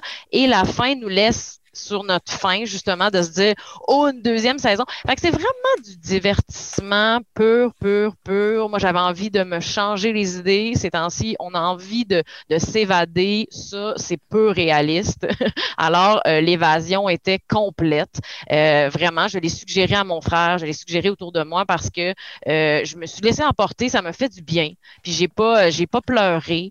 Euh, tu sais, je me suis pas senti mal dans le film. Au, au contraire, pendant la série, j'étais assis, j'ai pas regardé mon téléphone téléphone. Fait qu'il y avait quelque chose de bien captivant dans, dans, cette série-là que j'ai beaucoup apprécié. Alors, c'est ma suggestion un peu euh, bonbon là, euh, culturel. Hmm, donc, on peut, qu'on peut retrouver sur Netflix. Exact, The One sur Netflix. The One. Donc, malgré les mauvaises critiques, si exact. vous. on peut se lancer quand même. Donner la chance. Ben, on peut, en tout cas, les critiques, on pourrait en parler. C'est facile de critiquer, on le sait, on le fait à chaque semaine, donc il faut toujours prendre ça avec un grain de sel. OK? Surtout que nous, au moins, on, on l'assume notre mauvaise foi. Là. Exact. Parce que j'assume très bien la mienne. Euh, Catherine Robert, ta première suggestion culturelle. Je vais vous parler d'une série de petites capsules documentaires euh, qui est sortie euh, en 2021, euh, qui m'a fait énormément de bien. C'est un documentaire qui s'appelle Parfaitement imparfait. Euh, c'est sur tout.tv. C'est 20 jeunes qui sont lumineux et 20 personnalités publiques qui sont associées ensemble pour parler euh, de, de situations avec la santé mentale. Euh, par exemple, Simon Boulris va parler avec un autre Simon d'anorexie masculine, Mara Tremblay de, d'être TPL, Mélissa Bédard du TDAH. On parle vraiment de, de plusieurs situations, soit des troubles ou par rapport à la santé mentale. Et c'est très intéressant de voir des jeunes lumineux. Quand, quand, je parlais de jeunes lumineux, c'est parce qu'ils sont, ils sont, euh, ils sont effervescents dans le fait qu'ils ne savent pas comment ça va se développer mm. leur euh, situation, leurs troubles. Ou les... Et ils parlent avec quelqu'un qui a réussi. Ils parlent avec quelqu'un qui dit Ouais, moi aussi, quand j'étais jeune. Euh, mais je trouve que ce, ce dialogue-là est tellement intéressant. Souvent, on fait le dialogue avec des personnes âgées, mais on ne prend pas des personnes en dans, dans, la passion, dans la fleur de, la dans, de dans, dans, la fleur de l'âge. Ouais, c'est ça. On, on, était vraiment là-dedans. Euh, chaque capsule est entre 8 et 9 minutes. Je dirais que moi, je l'ai écouté d'un coup parce que j'étais comme Ah, c'est tellement bon. J'ai pleuré plein de fois. Euh, mais euh, je pense qu'un écoute par par trois, ça, c'est plus facile à prendre, puis je pense que tu retiens mieux les informations. Là, c'est mon aspect pédagogique. Je sais pas pourquoi j'ai voulu vous dire ça, mais je voulais vous dire, euh, ça enlève les tabous. C'est des très belles discussions. On en a besoin. On en a besoin de ce genre de discussion-là. Et c'est très instructif, très bien expliqué. Il y a toujours un bout de, de théorie là-dessus. Puis je pense que c'est très bien vulgarisé. Je pense qu'aujourd'hui, on a besoin d'avoir ce genre de, capsule-là. Euh, c'est ça. Il y, a, plusieurs euh, techniques nommées aussi pour, euh, pour s'en sortir, pour que ça aille mieux. On, on enlève, c'est ça, on parle de, de, d'aspect psychologique, on parle de méditation, on parle de, de plein, plein de trucs. C'est une réalisation de Joël Desjardins-Paquette que je ne connaissais pas, mais que je pense qu'il va dans le monde documentaire aller de plus en plus loin. Je trouve ça super le fun, puis je voulais vous le proposer. En tout cas, tu le vends très bien, euh, Catherine. Moi, j'ai lu d'écouter ça. Est-ce que euh, commencer du début, c'est la bonne chose ou tu dirais qu'il y a une capsule en particulier que si tu accroches à elle, tu vas accrocher à tout le reste? Euh, je pense que c'est bien de commencer du début. C'est tellement diversifié, les personnes qu'il y a là-dedans. Il y a autant des, cuisiniers que... Ben, c'est sûr que celle avec Simon Boulris, si tu as lu un peu de ses œuvres, tu le sais euh, qui, que ça, ça, lui est arrivé. ou ou d'être boulimique ou quoi que ce soit, mais c'est le fait que tu le sais pas euh, il faut, c'est, faut pas nécessairement savoir ce que la personne a avant de l'écouter. C'est intéressant juste d'y aller puis de, de faire ça. Je te remercie, Catherine? Ça donne vraiment le goût de- d'écouter ça. Sur quelle plateforme? Euh, tout.tv. Tout.tv. Donc, moi, euh, merci beaucoup, Kat. Moi, je vais y aller avec ma première suggestion culturelle, qui est un livre. Je sais que c'est étonnant, je parle rarement de, livres à l'émission. Euh, donc, euh, c'est euh, de Mathieu Lindon, le livre Hervé Lino, qui est, dans le fond, son plus récent livre. Hervé Lino, pourquoi? Dans le fond, c'était le surnom qu'il donnait à Hervé Guibert, qui est un grand écrivain mort du sida. Pourquoi j'en parle de ce livre-là? Parce que l'année passée, j'ai parlé de, dans la même chronique des deux livres, c'est-à-dire euh, à, à la- à l'ami qui ne m'a pas sauvé la vie, d'Hervé Guibert, qui racontait dans le fond euh, comment il vivait avec le sida en gros d'une certaine, euh, certaine époque, et aussi euh, ce qu'aimé veut dire de Mathieu Lindon, qui avait gagné le prix Médicis, mais était un peu sur un, portrait entre l'héritage de Michel Foucault, qui a été un maître pour lui, et son père, Jérôme Lindon, qui était le fondateur des éditions de Minuit en France. Donc, on voit un peu ces deux hommes-là qui ont marqué énormément pour lui. Euh, deux livres extraordinaires. Et cette année, en 1991, nous fêtons le 30e anniversaire de la mort d'Hervé Guibert du sida. Euh, donc, euh, il me semble que c'est le 28 décembre 1991. C'est un auteur que j'ai beaucoup aimé, qui m'a beaucoup marqué. Et euh, Mathieu Lindon était son ami. Euh, il était très, très, très, très proche. Les deux sont souvent dans, les, dans leurs livres respectifs. Et là, euh, Mathieu Lindon, comme il dit dans une entrevue, fait euh, toujours, prend toujours son temps avant de faire ses deuils. C'est-à-dire, ça lui a pris 35 ans à écrire sur la mort de Foucault. Et son père, ça lui a pris 30 ans à écrire sur la mort de son ami. Et là, on est à, à la Villa Médicis. Euh, à, Rome et on retourne dans les, deux années qu'ils ont passé ensemble à la Villa Médicis pour écrire des livres respectifs euh, avec des bourses d'auteurs et tout. Et on est au moment où justement Hervé Guibert euh, sida, le sait, euh, agit de manière éthique par rapport à ça, mais avec tous les préjugés de l'époque, et, il retourne un peu à ça. Et euh, autant que le livre, au départ, me, semble, me semblait raté. Pour vrai, j'ai j'ai pas aimé le début du livre. Je l'ai lu, il y avait quelques beaux passages, mais j'étais comme, on passe à côté de l'essentiel, mais qu'est-ce qui se passe? Ce qu'Aimé veut dire était un si bon livre, qu'est-ce qui se passe? Et pour vrai, la fin est extraordinaire de ce livre-là. On, retourne, en fait, on apprend qu'ils ont refusé, euh, ils voulaient donner, euh, Mathieu Lindon, au fond Hervé Guibert de recherche, ils voulaient leur donner l'entièreté de ces livres d'Hervé Guibert pour qu'ils puissent euh, garder les, toutes les dédicaces qu'il lui a fait à travers le temps. Il y a eu tous les livres d'Hervé Guibert dédicacés. Et à la fin du livre, on a une photographie de toutes les dédicaces et un commentaire de Mathieu Lindon, une explication. Et ça fait un portrait d'une immense tendresse entre ces deux hommes-là qui sont deux amis, qui, comme il dit toujours, deux amis qui n'ont pas couché ensemble, OK? Euh, tu sais, dans le sens qu'il y avait une tension entre les deux, mais ils n'ont jamais voulu consommer l'acte, c'est-à-dire qu'ils sont toujours restés dans cette espèce de fusion-là très, très proche. Donc, euh, c'est assez extraordinaire. Moi, je voudrais juste vous lire un petit extrait sur justement le sida et Hervé Guibert, qui fait un petit peu un lien justement avec la pandémie qu'on vit, parce que moi, à chaque fois que je lis de quoi sur le sida ces temps-ci, j'ai l'impression de lire quelque chose qui ressemble à notre époque. C'est la chose suivante. Euh, le sida, je ne l'attache pas à Hervé ni à son travail, seulement à sa mort. J'ai lu et relu si attentivement ses textes auparavant que son identité d'écrivain n'est pas pour moi bouleversée par à l'ami qui ne m'a pas sauvé la vie. Et les textes suivants, quelle que soit leur force leur qualité, l'émotion particulière qu'ils suscitent. En plus, il n'en fait, pas des tonnes. Il était du genre à se plaindre quand il n'y avait pas vraiment de raison. Maintenant qu'il y en a, il ne se plaignait plus. Et comme un soldat, quand on est dans la bataille, c'est trop tard pour regretter qu'il y, en ait eu une. Il ne va pas emmerder ceux qui se sont pas engagés. Il a des médicaments à prendre, il les prend, voilà tout. Sauf qu'il écrit, il écrit sans cesse, comme un malade. Donc, c'est, c'est, on, on est dans justement le combat qu'Hervé Guibert avait contre le temps. OK, euh, qui, il restait peu d'années à, vivre, il le savait. Euh, donc, il essaie de faire le maximum. Il était dans, vraiment dans une course contre la montre. Et ce qui est drôle, c'est de voir Mathieu qui, lui, était, euh, à l'époque, il disait lui-même un peu un cancre. C'est-à-dire qu'il écrivait pas vraiment. Il y avait eu des bourses pour écrire, mais ce qu'il faisait, c'était se promener à Rome, acheter des livres, puis lire. Puis il disait, je travaillais pas. Puis moi, à côté de ça, j'avais mon ami, tu sais, qui est le sida, qui lui, ben, était dans une course contre la montre pour essayer de finir son œuvre de se rendre le plus loin dans ce qu'il voulait faire.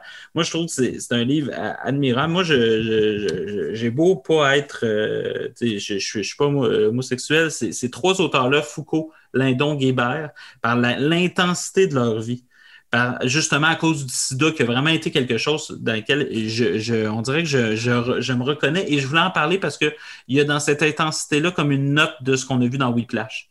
C'est-à-dire que cette quête-là, mais eux, c'est poussé par la mort directement. C'est Foucault et Guibert, c'est vraiment la mort.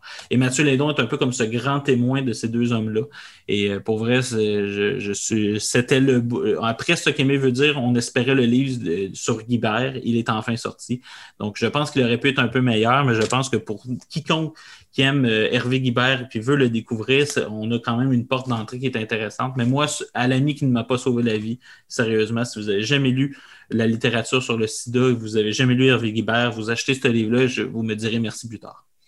Alors, sur ce, on va aller en pause et écouter la chanson ah, Garde-moi collé de Salomé Leclerc et peut-être une phrase que Mathieu Lindon aurait voulu dire à Hervé Guibert, qui sait. Vous écoutez les trucs de la culture au CFAK 83.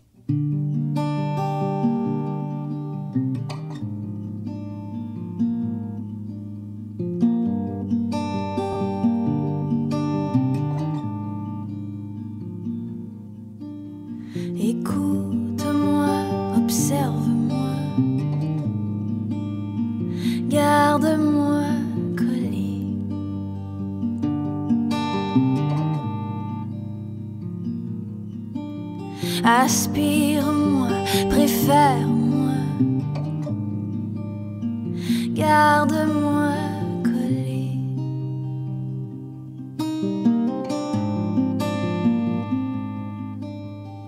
Garde-moi pour toi.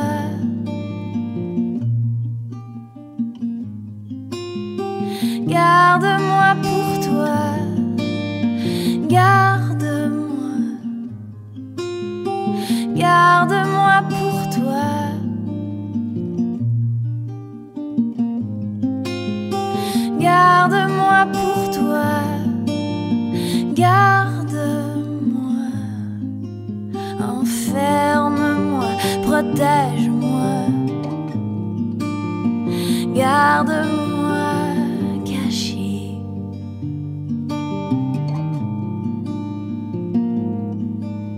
Aveugle-moi, respire-moi, garde-moi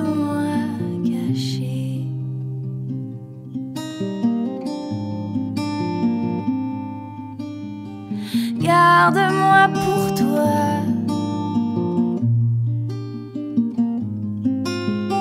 Garde-moi pour toi. Garde-moi. Garde-moi pour toi.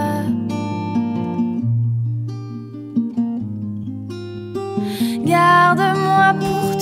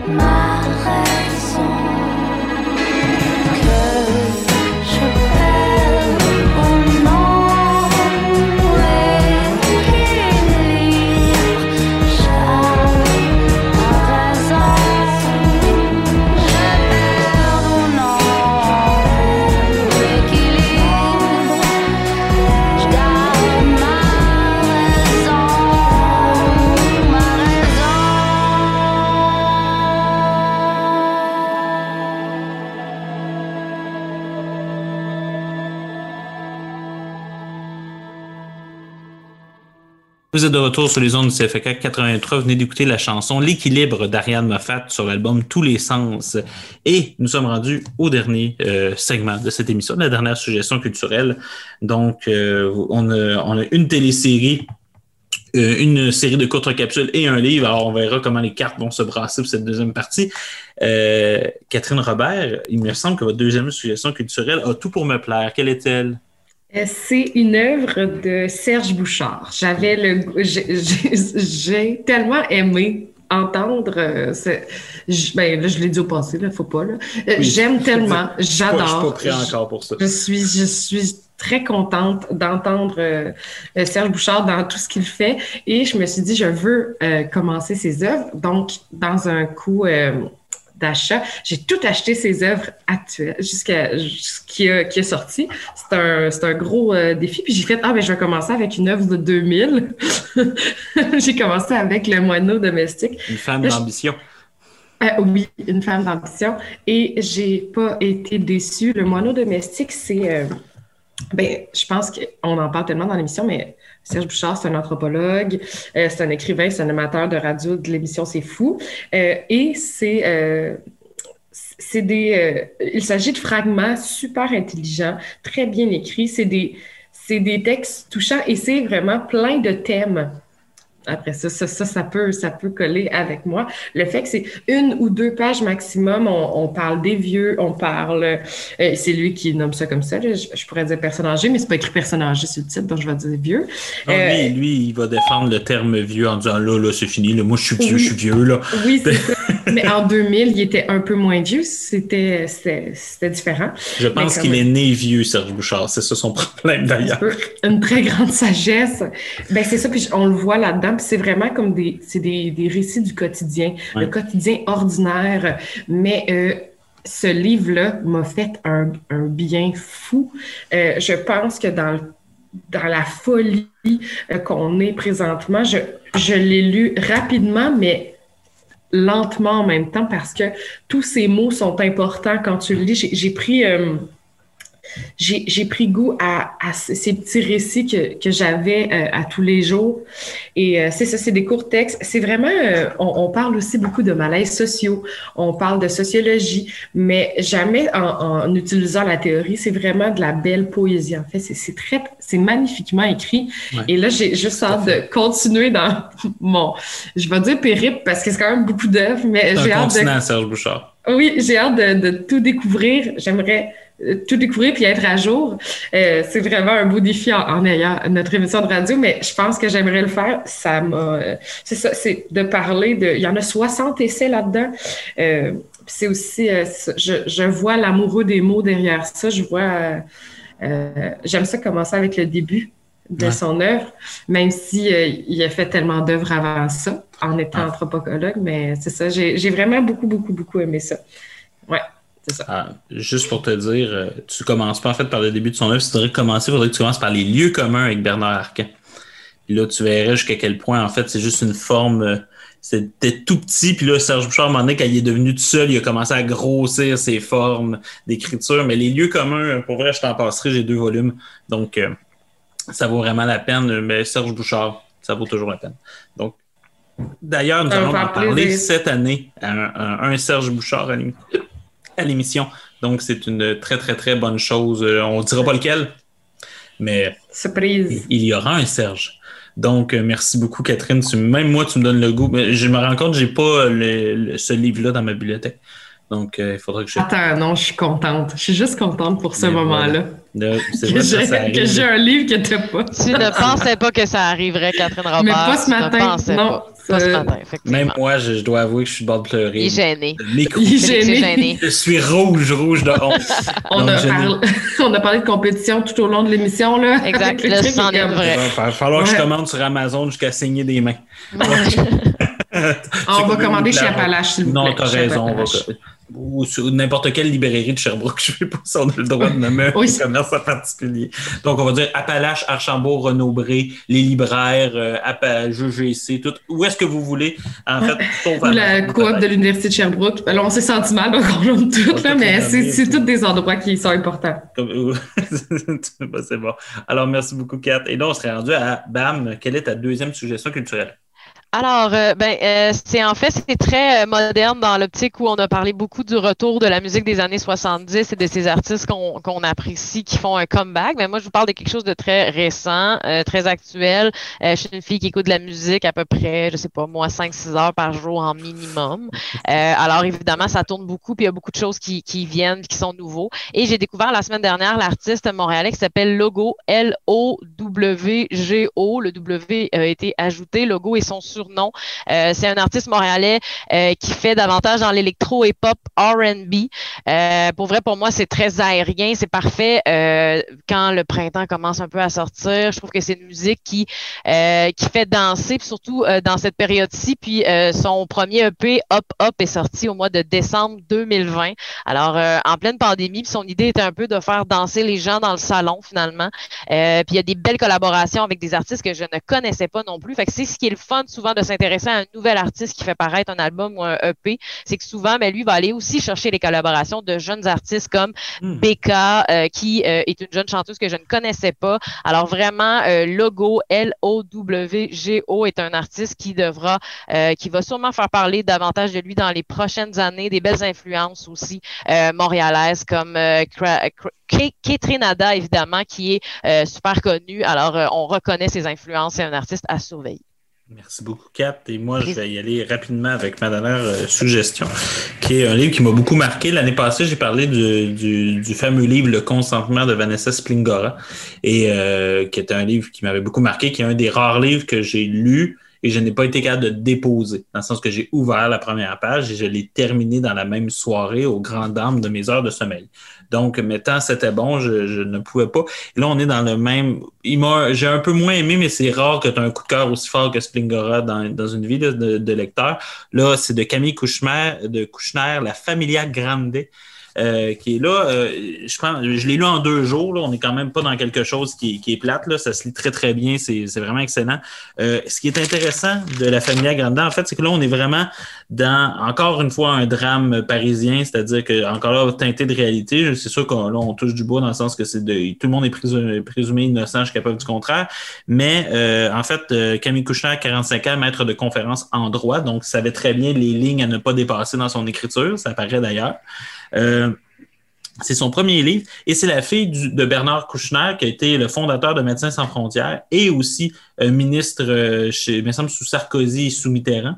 Euh, et d'Yveline Pizier qui était une, grande politicologue qui a enseigné à l'université longtemps et qui était aussi une grande féministe. Et c'est important dans l'histoire parce que l'histoire en fait va tourner autour de son frère jumeau Camille Kouchner qui a vécu de l'inceste avec le beau-père qui est, est le politicologue et aussi homme de droit Olivier Duhamel, qui était excessivement puissant en France, qui l'est toujours aujourd'hui.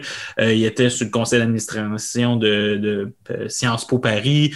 Euh, je veux dire, il y avait des chroniques radio. Il été ministre européen. Ça a été une, une personne très, très, très importante dans le paysage médiatique et éditorial français, euh, très puissant. Et justement, on parle de ce tabou moderne qu'est l'inceste dans une famille, jusqu'à quel point il a rongé cette famille. Ce silence-là l'a rongé. Et euh, a rongé Camille Kouchner, qui, dans le fond, parle de sa culpabilité durant tout le long du livre comme étant, euh, dans le fond, une hydre qui la ronge, qui la mord, qui l'empoisonne, qui l'empêche de vivre. Euh, donc, euh, tranquillement, parce que le, frère jumeau de Camille Kouchner ne voulait pas dénoncer.